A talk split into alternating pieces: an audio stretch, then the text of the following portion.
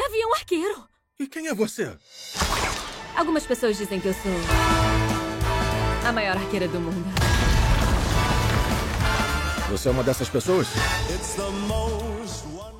Sejam muito bem-vindos ao primeiríssimo episódio do podcast do Nerd Site, o Falando Nerdice. E hoje, para concretizar esse clima natalino e para a gente falar sobre Marvel Studios no nosso primeiro episódio, nós vamos conversar um pouquinho sobre a série de Gavião Arqueiro. Eu me chamo Felipe Pinheiro, sou o redator do Nerd Site e apresentador desse podcast. E eu trouxe nesse primeiríssimo episódio ninguém mais, ninguém menos do que a minha amiga, também redatora do Nerd Site, Isa. Oi, gente, tudo bem? Eu sou a Isa, como meu amigo maravilhoso Felipe disse, trabalho no Nerd Site e estou muito feliz de estar aqui como convidada para falar dessa série que, olha, já adianto, já tem o meu coração. Estou amando de um jeito que tem sido a minha série favorita da Marvel até então. É claro que ela não é maior que WandaVision, para mim não teve nenhuma que se compare a essa, só que essa do Gavião Arqueiro me surpreendeu muito. Eu tava com uma expectativa boa e ela conseguiu superar as minhas expectativas principalmente esse último quinto episódio. E você, amigo, o que você tá achando da série? Quando saiu o, o trailer da série, eu fiquei muito empolgado, porque eu sou uma pessoa que ama muito produções natalinas. E eu vi que ninguém, absolutamente ninguém, tava empolgado, só eu e você. Então, assim, Sim. eu meio que fiquei, tipo,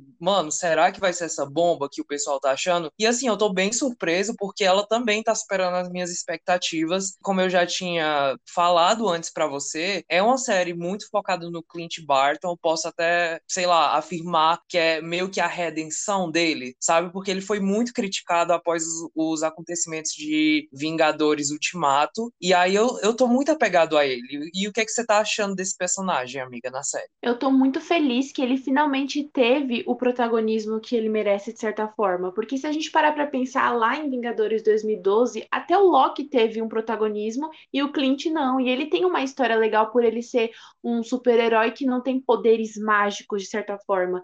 Então eu tô bem. Tô gostando, até porque eu não tinha uma afinidade muito grande com esse personagem especificamente. E na série você vai se encantando mais por ele, pela história dele. E eu tô gostando bastante. E principalmente a Kate. O que, que você tá achando da Kate? Amiga, eu tô amando. Antes da série lançar, já falavam muito, principalmente no Twitter, que a Kate ia brilhar, porque a Hayley, ela é uma atriz muito carismática. E eu gosto muito dela. Eu admito que eu acompanhava ela mais na música, apesar de ela não ser tão famosa, mas assim, na atuação eu vi pouquíssimo e ela tá me surpreendendo muito, mas eu acho que ela tá entregando o papel assim perfeitamente bem, assim, o suco da nerdice. Ai, amiga, eu sou meio suspeita para falar da Kate porque eu acompanhei ela em Pitch Perfect, né? São três filmes que eu gosto bastante. Ah, sim. Os famosos A Escolha Perfeita, mas o que eu mais gostei foi da personagem mesmo. Eu acho que ela nasceu para fazer a Kate. Ela se encaixou muito bem e eu me identifico muito. Isso que eu falei que eu ia te contar no podcast. Eu me identifico muito com a Kate. Ela é uma personagem muito falante, aleatória, e essas características dela mais espontâneas, assim, eu me identifico muito e eu gosto porque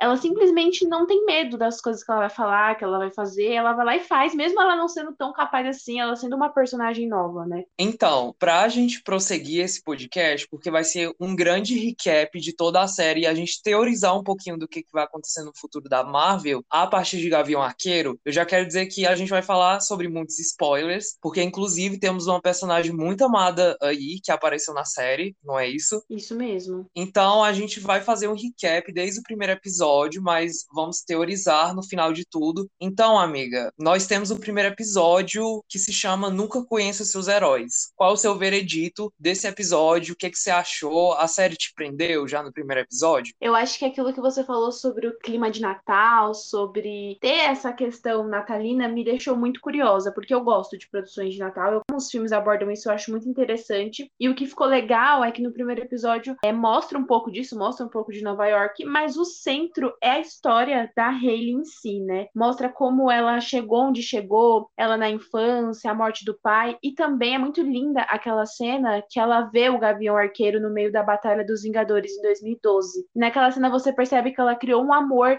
tanto pelo arco e flecha quanto pelo herói, justamente porque ela percebeu qual foi a verdadeira ação que os Vingadores tiveram ali, eu lembro que nos outros filmes eles falaram que os Vingadores destruíram a cidade, que não ajudaram em nada, mas na verdade eles combateram, né? E esse combate foi uma coisa que a Kate pegou muito para ela. É um dos pontos que eu gosto bastante de lembrar. Mas além disso, aconteceram muitas coisas importantes já nesse primeiro episódio. Tem aquele leilão clandestino dos itens Sim. dos Vingadores. Esse leilão ele foi tenso, né? Ele fica um pouquinho mais pro final, mas antes do leilão, eu quero perguntar uma coisa que eu tô curioso para você que gosta de um musical musical, gosta de uma cena mais elaborada, mais ensaiada. O que, que você achou do Rogers The Musical? Assim, é maravilhoso. Eu olhei de longe, eu acho que se eu fosse como, como uma pessoa que não estivesse assistindo o contexto da série, eu talvez gostasse, porque eu sou meio aleatória a esse ponto. Mas pelo contexto da série, deu para perceber que ficou uma coisa bem aquele climão, sabe? Uma coisa tipo com uma certa vergonha. O Clint, ele tava com uma vergonha alheia absurda durante todo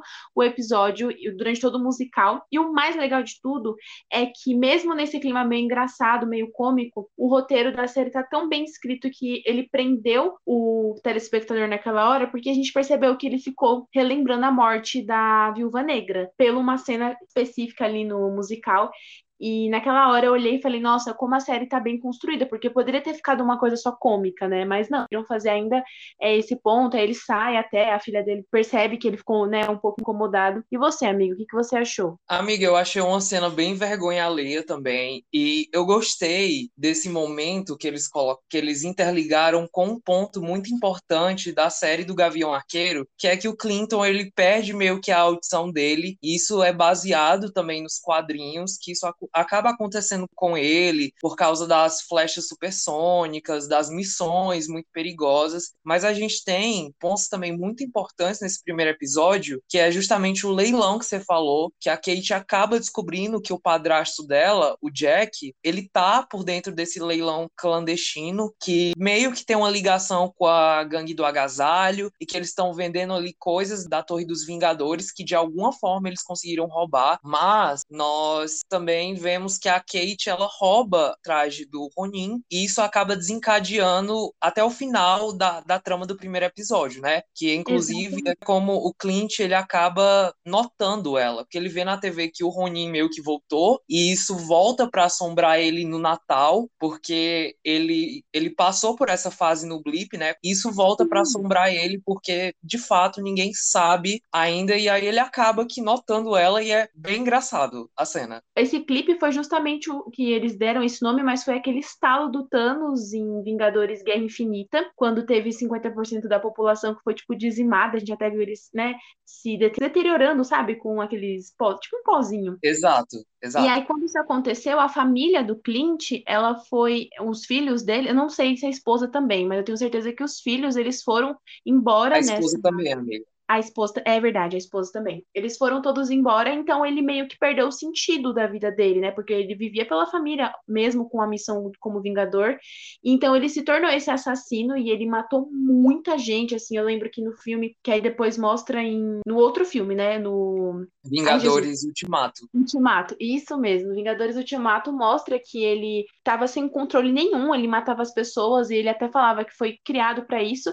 E é uma parte muito bonita do Vingadores, que acontece a Viúva Negra, né, a Natasha, que mostra para ele que existe uma possibilidade de reverter o clipe. Enfim, esse é o contexto do, do Juanin, só para a gente lembrar e por que que agora vai ser tão importante a gente lembrar desses tópicos para os próximos episódios, que é praticamente um dos corações do enredo da série. Perfeita, veja. Eu acho que você explicou tudo, amiga. Eu acho que eu não preciso mais acrescentar nada. Então, o Ronin ele é meio que inserido assim, por causa desse instalar do Thanos, e ele perdeu a família, ele se viu ali sem rumo e ele começou a fazer basicamente o, que você falou, como ele foi treinado, né? Que é para ser um espião, para matar. E aí, a gente tem o final desse primeiro episódio, justamente ele notando o Ronin, que era a Kate, eles acabam se aproximando por causa disso. E aí, o segundo episódio, ele já começa do ponto de partida do primeiro. Mostram a maior interação ainda inicial com a Kate e o Clint. E aí, amigo, eu queria perguntar já para você também uma coisa. O que, é que você tá achando da química dessa dupla? Porque eu simplesmente estou amando e eu acho que tudo que o Jeremy Renner disse em entrevistas sobre ele achar a pessoa certa para atuar em dupla na série foi perfeitamente dito, muito bem. Eu acho que ele foi super verdadeiro porque eu tô amando essa química entre eles. Sabe que eu amo entre os dois? Que é muito nítido que a Kate é aquela fã dos Vingadores encontrando o herói, né? Até o primeiro episódio tem um nome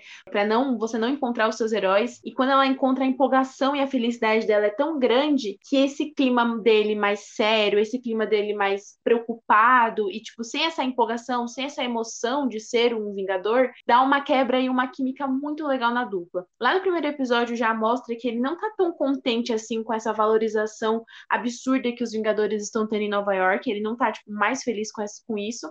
E a própria Kate o tempo todo fica tentando enaltecer o ego, o ego dele, mostrar que ele foi um Vingador, que ele ajudou. E é muito legal a relação dos dois. Eu amo, porque, como o Felipe explicou perfeitamente, né, amigo? Ele tem aquele, essa questão da audição e às vezes ele desliga o aparelho. E eu dou muita risada naquela cena que acho que no segundo episódio, que ele desligou o aparelho e ela segue falando, falando, falando, aí depois ela fala, nossa, mas estava com o aparelho desligado. E é muito bom porque é muito natural, não ficou uma coisa forçada. Podia facilmente ficar uma coisa forçada, porque é um, uma relação arriscada entre uma fã muito empolgada e com sede de justiça de um Vingador que, de certa forma, se tornou um herói mais velho, um herói mais veterano. Então, ficou muito bem feita. E eu gosto bastante, adoro, dou muita risada com as coisas simples, porque ele é muito, tipo, zero empolgação e ela tá o tempo todo animada, querendo ajudar e querendo se envolver cada vez mais. E ele fica tipo, ai, tá bom, mas eu só quero te proteger e me proteger. Isso é muito legal. Inclusive, a gente conversou também, amigo, sobre o fato de como a série ela se passa em um tom natalino. O Clint, ele meio que ser o Grinch do Natal sabe? Porque a, a, Kate, ela é meio que a luz, a, a animação do Natal, e ele já tá meio contraído, sabe? Porque ele não quer estar tá ali, ele não quer resolver esse problema do Ronin, que para ele já tinha acabado há muito tempo, e que volta para assombrar ele. E aí é muito engraçado essa relação dele com a Kate, porque na verdade ela é uma grande fã dele, como você falou, e eu acho que isso aproxima ainda mais ela do público, porque de fato quem tá assistindo a série são os fãs. E aí você vê uma pessoa como você que tá ali na tela, que, que surta, sabe? Quando vê um Vingador. E eu acho que isso é uma das coisas que fazem o público gostar muito dela. Inclusive, tem uma personagem que também é muito parecida, assim, é fanzaça de super-heróis, que é a Miss Marvel. Então eu acho que a série dela vai ser meio que essa pegada da Kate. E, inclusive, se elas se encontrarem, vai ser perfeito, porque elas são super parecidas. É, voltando para a recapitulação do episódio, essa questão do Ronin, que volta, o traje dele, a Kate vestir esse manto tão assombroso, ele meio que dá andamento para os próximos passos da série. Inclusive, ele vai deixar, é, na verdade, a Kate no apartamento dela e acaba pegando fogo, porque a gangue do agasalho vai confrontar ela, porque eles acabam meio que descobrindo que ela que vestiu o traje. E ele perde o manto do Ronin nesse incêndio, porque eles vão se refugiar em outro local. Ele acaba descobrindo que o traje, na verdade, tá com outra pessoa, um cara totalmente aleatório, e ele tem que ir atrás disso para tentar recuperar. E é muito engraçada a cena que ele vai pro parque que ele que tá tendo aquela encenação, né, da, da guerra medieval e ele, e ele tem que, na verdade, lutar para conseguir. Nossa, é muito engraçada mesmo. Mas antes de falar dessa cena, agora só para situar, eu não tenho certeza se isso foi realmente antes, mas a Kate, por ter usado esse traje do Ronin, ela ficou meio marcada. As pessoas acharam que ela era o Ronin, até o próprio Clint achou isso foi antes, né? Não, porque eu ia falar que uma coisa legal desse fato dela de acharem que ela é o Ronin é que quando ela tá usando o traje a única coisa que ela realmente fez ali, as pessoas ficaram atrás, né, do Ronin, mas a única coisa que ela realmente fez foi salvar o cachorro, o cachorro pizza, né? Exato. Maravilhoso, muito fofo. Fofíssimo, por mais que ele seja, né, o, o Gavião Arqueiro, o quanto é importante para aquele personagem, que eu nem lembro o nome, acho que nem falo o nome do personagem, para que o personagem seja consiga vencer o Gavião Arqueiro dentro do jogo do RPG. Aí ele faz um, ele faz uma troca, né? Ele fala assim: "Ah, se você vencer eu te dou a roupa". E é muito engraçada aquela cena, amigo, muito bem lembrada, assim. Essa cena é, assim, uma das. Porque a maneira que ele entra, ele fica, gente, o que que tá acontecendo? E eu acho acho real que é uma encenação de RPG. Eles estão brincando, assim, eles estão completamente envolvidos na trama. E aí o cliente entra completamente sem entender nada. E o mais importante, não querendo brincar, não querendo participar.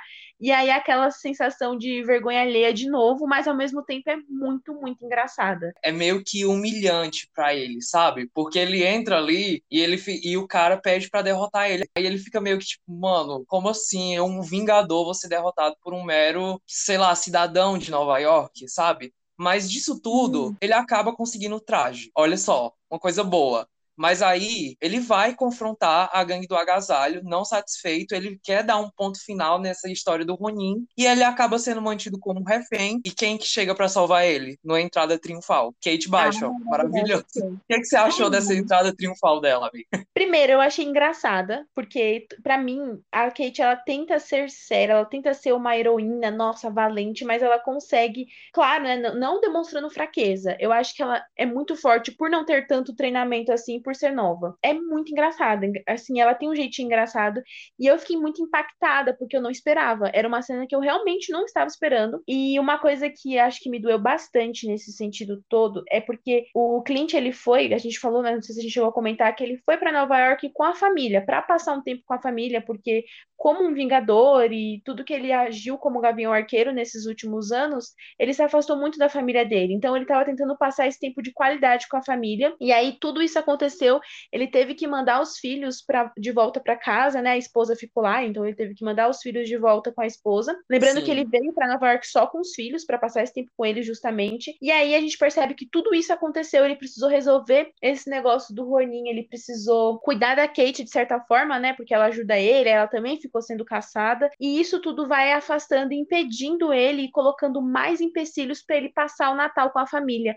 E essas são as partes que mais me doem assim na série, porque eu percebo o quanto ele quer estar com os filhos e o quanto os filhos querem estar com ele, mas tá tudo acontecendo para que eles não passem o Natal juntos assim, pelo menos no dia 25 em si. E eu confesso que essa é uma das partes da série que mais me deixa aflita, porque eu fico, ai, nossa, eu quero tanto que ele fique com a família dele, mas tudo bem, pelo menos tá muito emocionante. Pra gente terminar a recapitulação do segundo episódio, nós temos a inserção da Maya Lopes, e que inclusive vai ganhar a sua própria série chamada Echo, que também, coincidentemente, é o nome do terceiro episódio, que é Echos. O que, é que você tá achando dessa personagem até o momento? Eu confesso que quando ela apareceu no segundo episódio, porque a série lançou primeiro os, os dois primeiros, aí eu assisti e fiquei um pouco confusa, porque eu não tinha acompanhado os quadrinhos, então eu não sabia quem ela era. E aí o terceiro episódio, ele faz essa imersão da história dela, e eu achei sensacional, principalmente porque a história dela é muito forte, tem um enredo muito bom no sentido de que tem essa representatividade, ela é deficiente, né? E é muito legal como mostra desde pequenininha como ela foi enfrentando com muita força e muita garra essa dificuldade e limitação que ela tinha de certa forma, e ela transformou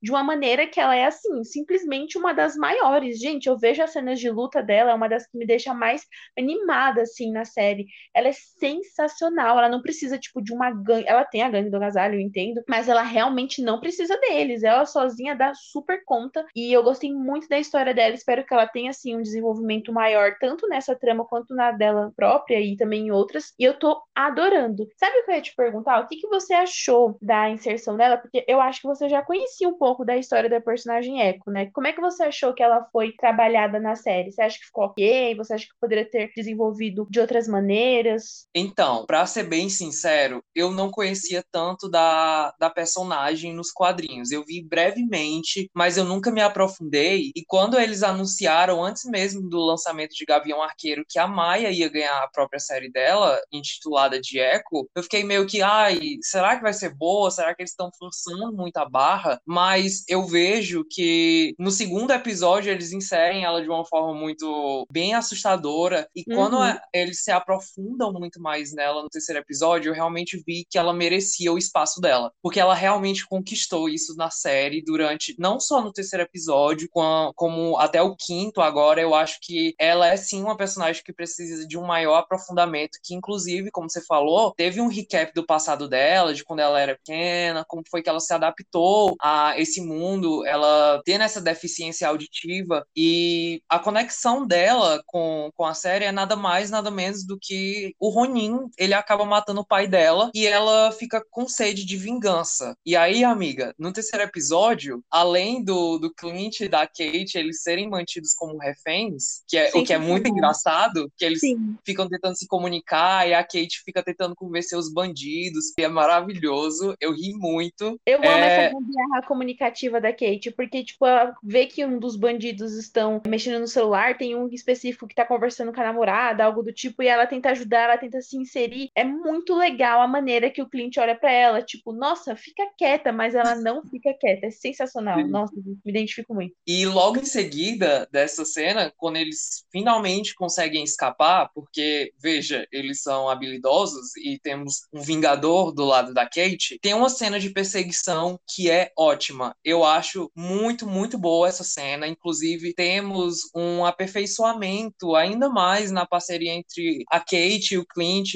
É, a Kate também está tentando se adaptar a essa questão da comunicação com o Clint, que é como você falou, ele tem, é, ele meio que desliga o aparelho auditivo, mas nisso que ele está sendo mantido como refém, eles acabam quebrando esse aparelho dele e ele meio uhum. que tá meio zoado, sabe? Ele não sabe o que fazer, não sabe como se comunicar com ela. Essa cena de perseguição, que como você bem disse, é maravilhosa, ela vai mostrando uma coisa muito importante da série, que é o aumento da confiança do Clint na Kate. Porque até então, nos primeiros episódios, por mais que ele percebeu que ela tem certo talento, ele ainda trata ela como uma criança.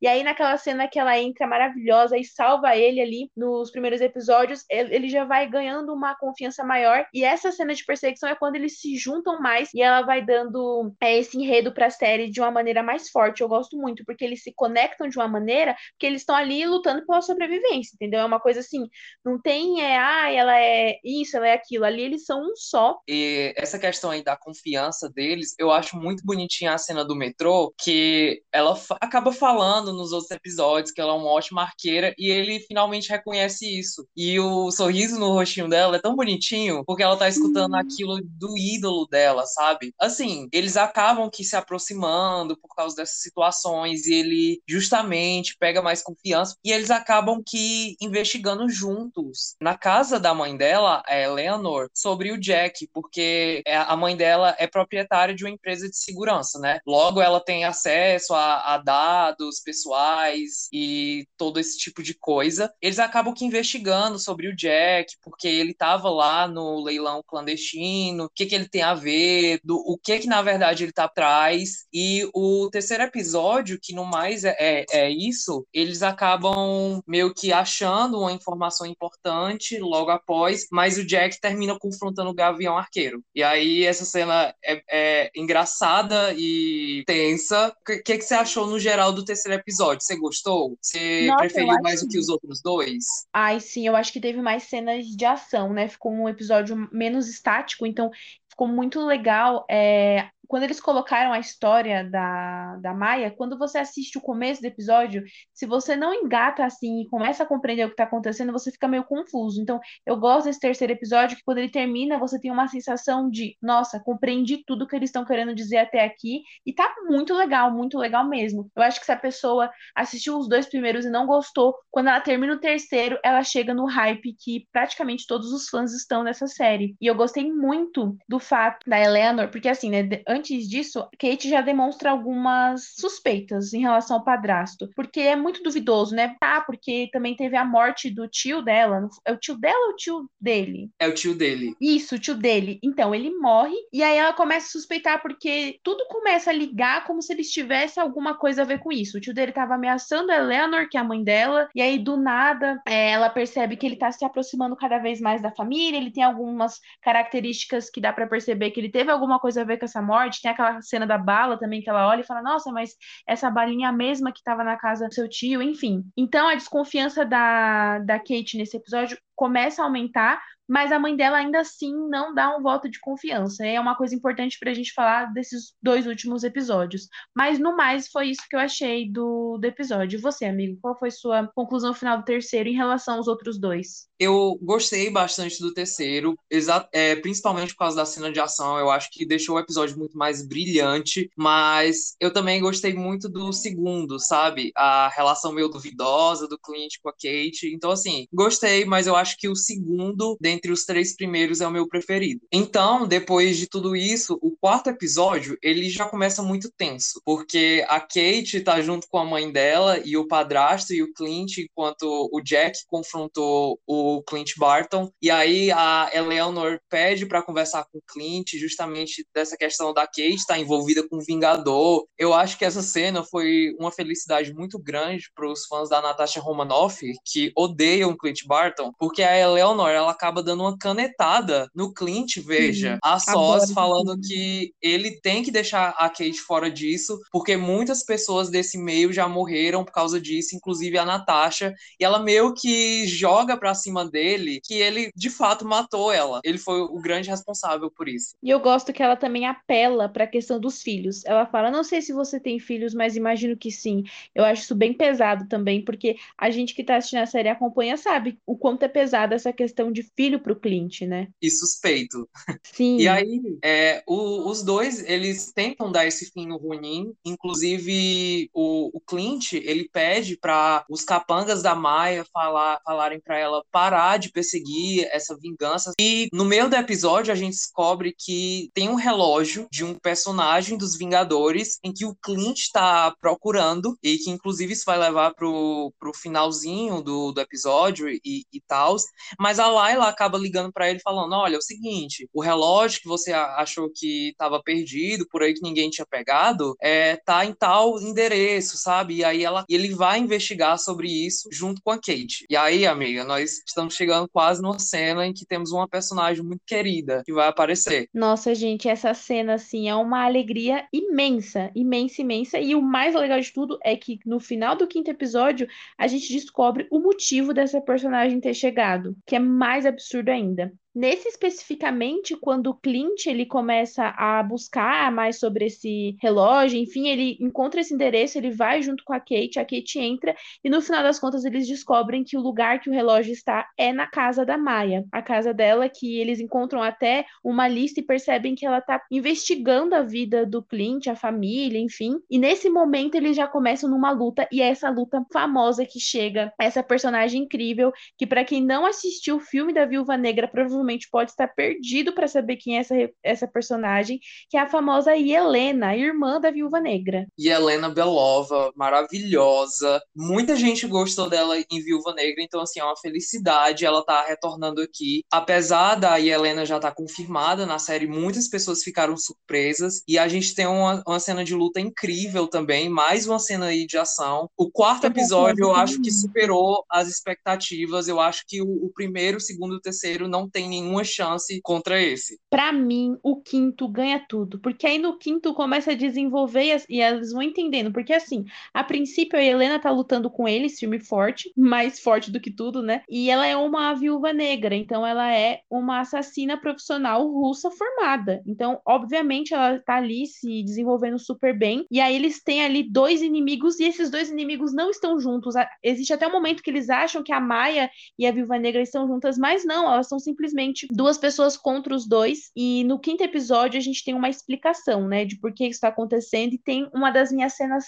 favoritas da série até então, que é justamente a cena que a Helena vai para casa da, daquele apartamento que a Kate ficou, vai lá atrás do Clint, e em nenhum momento ela está querendo ameaçar ou querendo matar alguém. Muito pelo contrário, ela quer uma amiga, justamente porque mostra nesse mesmo episódio que em uma cena antes, né, antes do clipe acontecer, a Helena fala sobre a espera da Viva Negra, sobre a irmã dela, ela fala que tinha tipo um sonho das duas passeando por Nova York. E a gente percebe que, né, a Kate tentou, a Kate virou essa figura para ela de certa maneira, de uma maneira bem simples, na verdade, e é muito legal a, o contraste dessas duas cenas. Mas o que, que você achou desse quinto episódio como um todo? Só para não me estender, porque se eu for falar desse episódio, nossa, eu vou ficar aqui o dia inteiro, porque ele é simplesmente o maior da série, foi o meu favorito até agora. Esse é de fato o melhor episódio, e eu tenho certeza que eu não surtei como nos outros, como eu surtei nesse. E se tem uma coisa que a Marvel sabe fazer, e eu tenho certeza que você vai concordar comigo, é que eles sabem conectar as coisas. Essa questão que você falou da, da Helena, mostrar um pouquinho do recap dela, por que de fato ela tá atrás do Clint Barton, é, como é que ela descobre isso, é que na verdade ela foi blipada. Ela sumiu no estalo do Thanos. E, assim, ela volta depois de cinco anos e ela acaba descobrindo da pior forma possível possível que, na verdade, a morte da Natasha se deu pelo Clint Barton. A gente viu também isso em WandaVision com a Monica Rambeau. Então, assim, na Marvel é muito interessante essa questão da ligação de outras produções, porque por mais que, por exemplo, já tenhamos passado quase 10 anos do, do primeiro Vingadores que foi lançado em 2012, na própria série do Gavião Arqueiro a gente tem uma ligação com 2012, em WandaVision é, também, em Loki, e eles acabam conectando o Blip, Nova York, então eu acho que você vai concordar, amiga, que isso é muito interessante. Mas pra gente não se alongar muito, você já citou aí a cena em que a Helena vai pro apartamento da Kate, e eu quero saber de você se você aceitaria um macarrão de uma assassina na sua casa. Não, eu achei, eu achei muito incrível que a Kate ela é tão desprendida que, assim, ela foi muito facilmente convencida pela Helena. Muito facilmente. Ela simplesmente falou do macarrão, e aí eu achei legal aquela cena, aquela parte que elas concordam. Elas falam assim: Mas se eu quisesse te matar, eu já tinha te matado. Aí ela vira e fala: Realmente, né? Quando eu tivesse entrado pela porta, elas concordam, e eu gostei muito que cria uma certa química entre as duas. E por mais que a gente saiba que isso não vai acontecer depois, porque a Helena tá com essa sede de vingança pelo Clint, inclusive ela foi como contratada, né? Eu, eu achava que ela tinha ido por uma vingança pessoal, mas ela foi contratada, e esse é o principal arco do fim desse episódio.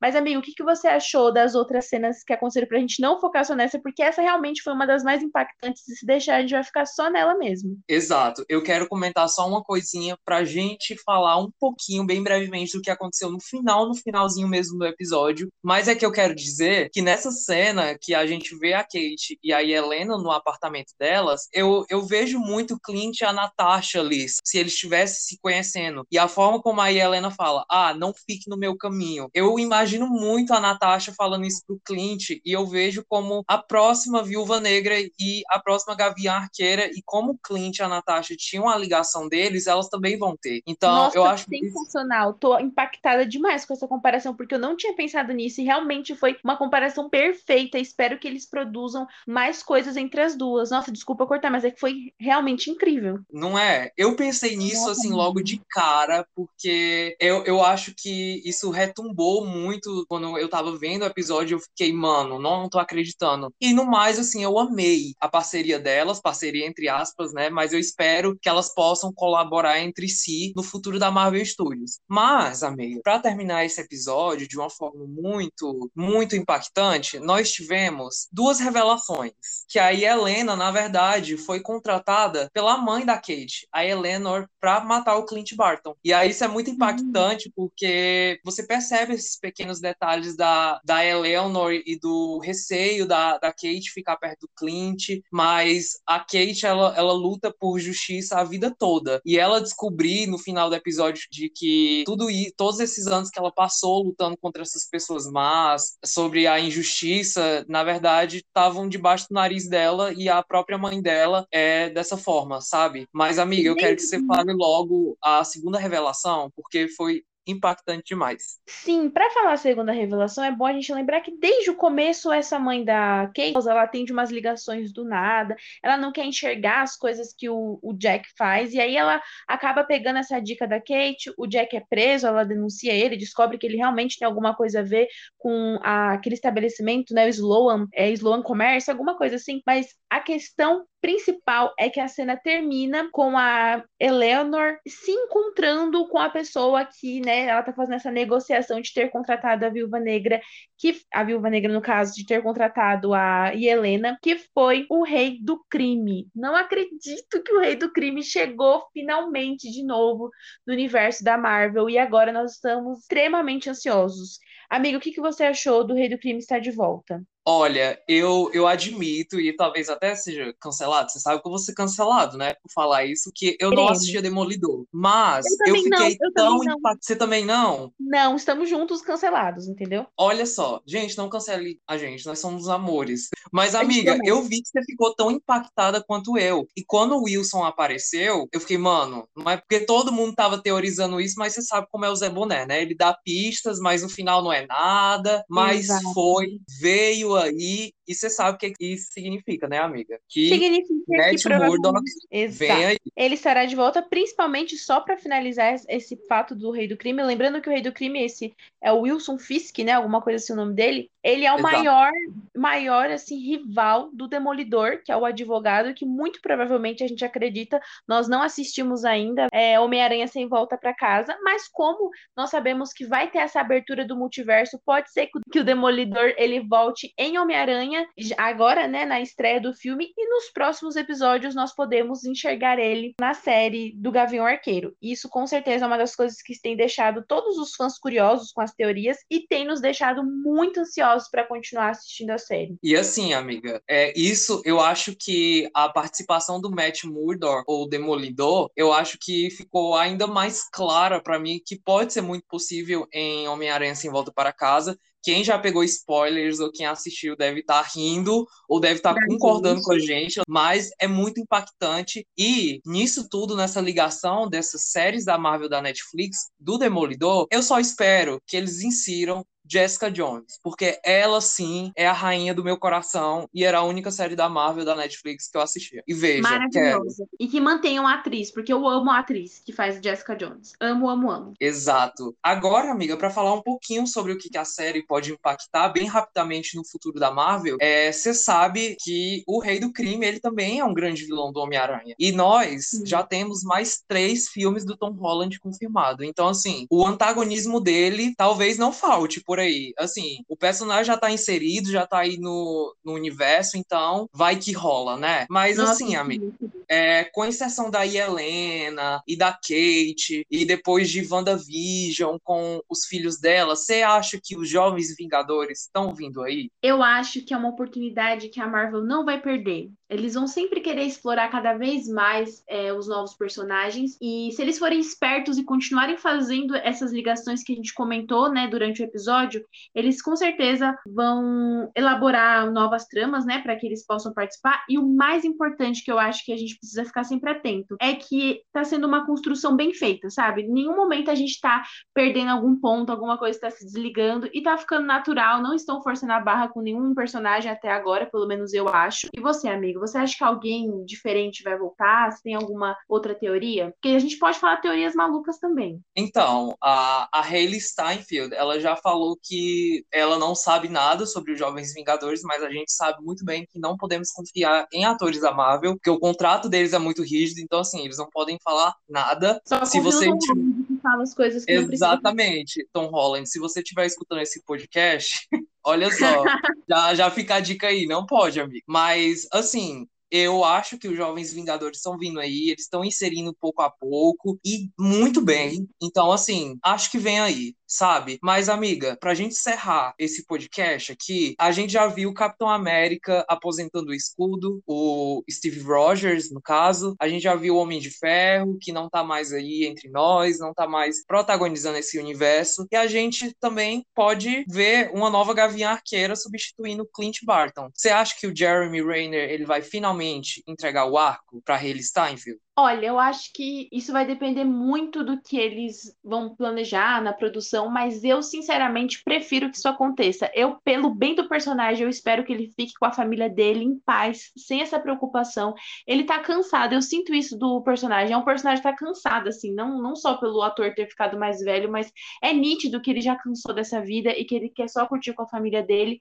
E eu acho que a força da Kate é muito grande, ela pode se desenvolver bem melhor e vai ser muito legal se eles trabalharem essa relação dela com a Helena. Então eu super apoio ela ser a nova Gavião Arqueira. Super apoio mesmo. Eu também. Eu acho que o momento dele de brilhar já já passou. Ele é um ator muito bom e eu me apeguei muito ao personagem, mas eu quero muito que a Kate ela se desenvolva no universo, que a gente tem aí muitos filmes com ela, muitas aparições em séries e no mais é isso. Esse recap aqui de Gavião Arqueiro e amiga, eu amei. Muito obrigado por participar. Você é maravilhosa. Eu que agradeço. Você que é incrível. Foi um bate-papo super legal. Desde o começo da série a gente já tá querendo, né, conversar, comentar. E eu acho que é muito legal a gente gravar e compartilhar com vocês. E para não deixar de fazer, né, o nosso marketing próprio, é, deixando né? Primeiro, nosso agradecimento a todo mundo que ouviu até aqui, que tem nos acompanhado no Nerd Site, que vocês fiquem de olho nas nossas redes sociais, no nosso Instagram, no nosso Twitter e aqui no, no canal pelo Spotify, pelo Anchor, para que vocês possam dar uma olhadinha nos próximos episódios, acompanhar o nosso site, que todos os dias está as melhores notícias